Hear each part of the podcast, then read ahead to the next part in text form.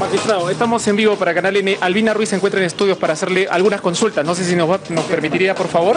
Eh, vamos a colocarle un ratito el, el- el- el audífono. ¿Cómo le va, doctor.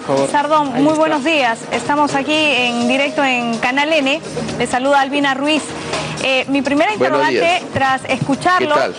Molesto, indignado por las declaraciones de su Sí. colega, es también preguntarle si es que en algún momento... Más que las, más que las, más que las, de- más que la, escúcheme por favor, más que las declaraciones de Marianela, lo que me indigna es el titular de Hildebrand.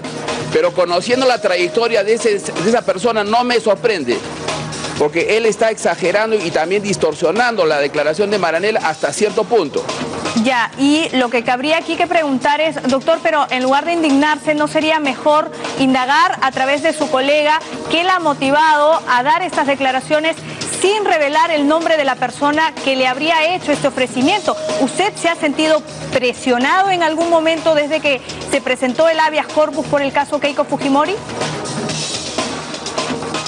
Yo no me he sentido nunca presionado, nunca me he sentido presionado. Ni por ese ni por ningún caso. ¿Ya? La gente sabe cuál es mi línea de conducta. Ahora, ¿qué lo ha llevado a cambiar de opinión entre eh, que usted solicita eh, la suspensión de la elección de los nuevos integrantes del Tribunal Constitucional a el día de hoy a pedir que de una vez se tiene que llevar la elección y que lo deberían sustituir a usted primero? Yo nunca he cambiado mi línea de opinión.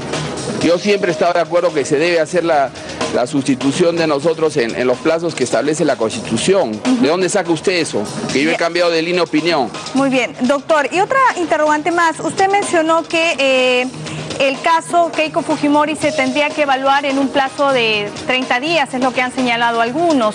Pero teniendo en cuenta que la, la elección sería el día lunes en el Congreso de la República, este plazo se tendría que acortar. ¿Cuándo podríamos tener ya un fallo? Eh, yo lo que he dicho acá, no sé si ha estado saliendo en este momento la información por Canal N, Sí. es lo siguiente, que desarrollo establece 30 días, eso es cierto, pero también es verdad que el, en promedio el tribunal está resolviendo los habeas corpus eh, durante el último año en más de 400 días. Y he añadido, sin embargo, que hay una gran varianza respecto del promedio, o sea que en algunos respecto del casos- promedio. O sea que en algunos casos se ha hecho muy aceleradamente, en otros casos muy con, con- con mucha calma. Entonces, eh, así ha estado funcionando el tribunal. Por supuesto que eso no es deseable, ¿ya? Pero así son las cosas. Ahora, doctor, otro de los asuntos... Yo no también- sé cuándo se resolvería el caso de la señora Fujimori.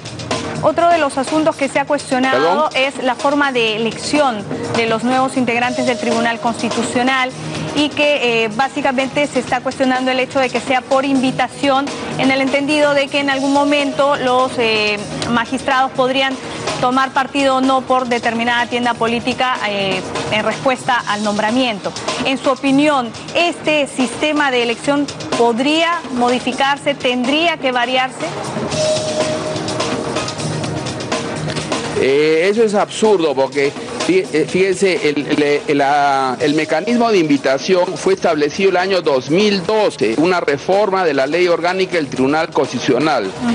Y así, así, así as- eh, fue hecha la elección nuestra, entiendo que también la del doctor Ferrero, el año 2017.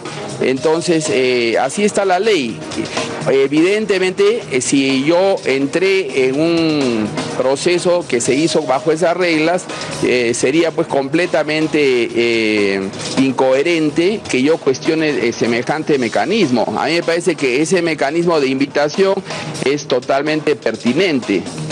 Ahora, doctor Sardón, una última interrogante. Cuando usted se ha visto con su colega Marianela Última, por favor. Sí, sí, sí. ¿Qué le ha respondido ella con relación a esta publicación que sale el día de hoy en Hildebrand en sus 13? ¿Qué han dicho sus demás colegas del Tribunal Constitucional? Bueno, en primer lugar, ella dice que el titular no es exactamente lo que ella dice. Y en segundo lugar, ella nos ha prometido que va a hacer una aclaración eh, eh, a la brevedad posible. ¿En qué sentido? ¿Solo por el Estoy seguro que lo, voy a hacer, que lo va a hacer. Lo que ella dice en el cuerpo de la entrevista, si usted la lee, es que le hicieron una invocación, algo así, de sacar una decisión unánime. Si es que eso ha sido, eso no es a, cambio de, quedarse en el 13E, nada. Ese tipo de invocaciones las hace siempre el presidente del Tribunal Constitucional. Cuando el presidente era el doctor Urbiola, él eh, siempre eh, em, invocaba a que lográramos decisiones unánimes. Cuando el presidente era el doctor Manuel Miranda, él siempre invocaba a que sacáramos decisiones unánimes.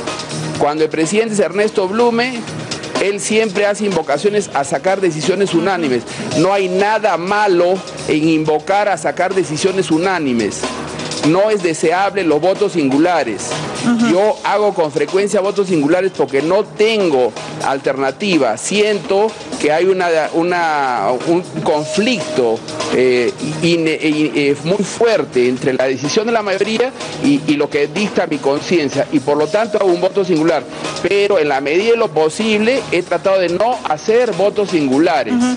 Entonces, eh, la invocación a la unanimidad es consustancial al carácter colegiado del Tribunal Constitucional, que está en la Constitución. Muy bien. Eso no es razón para hacer escándalo.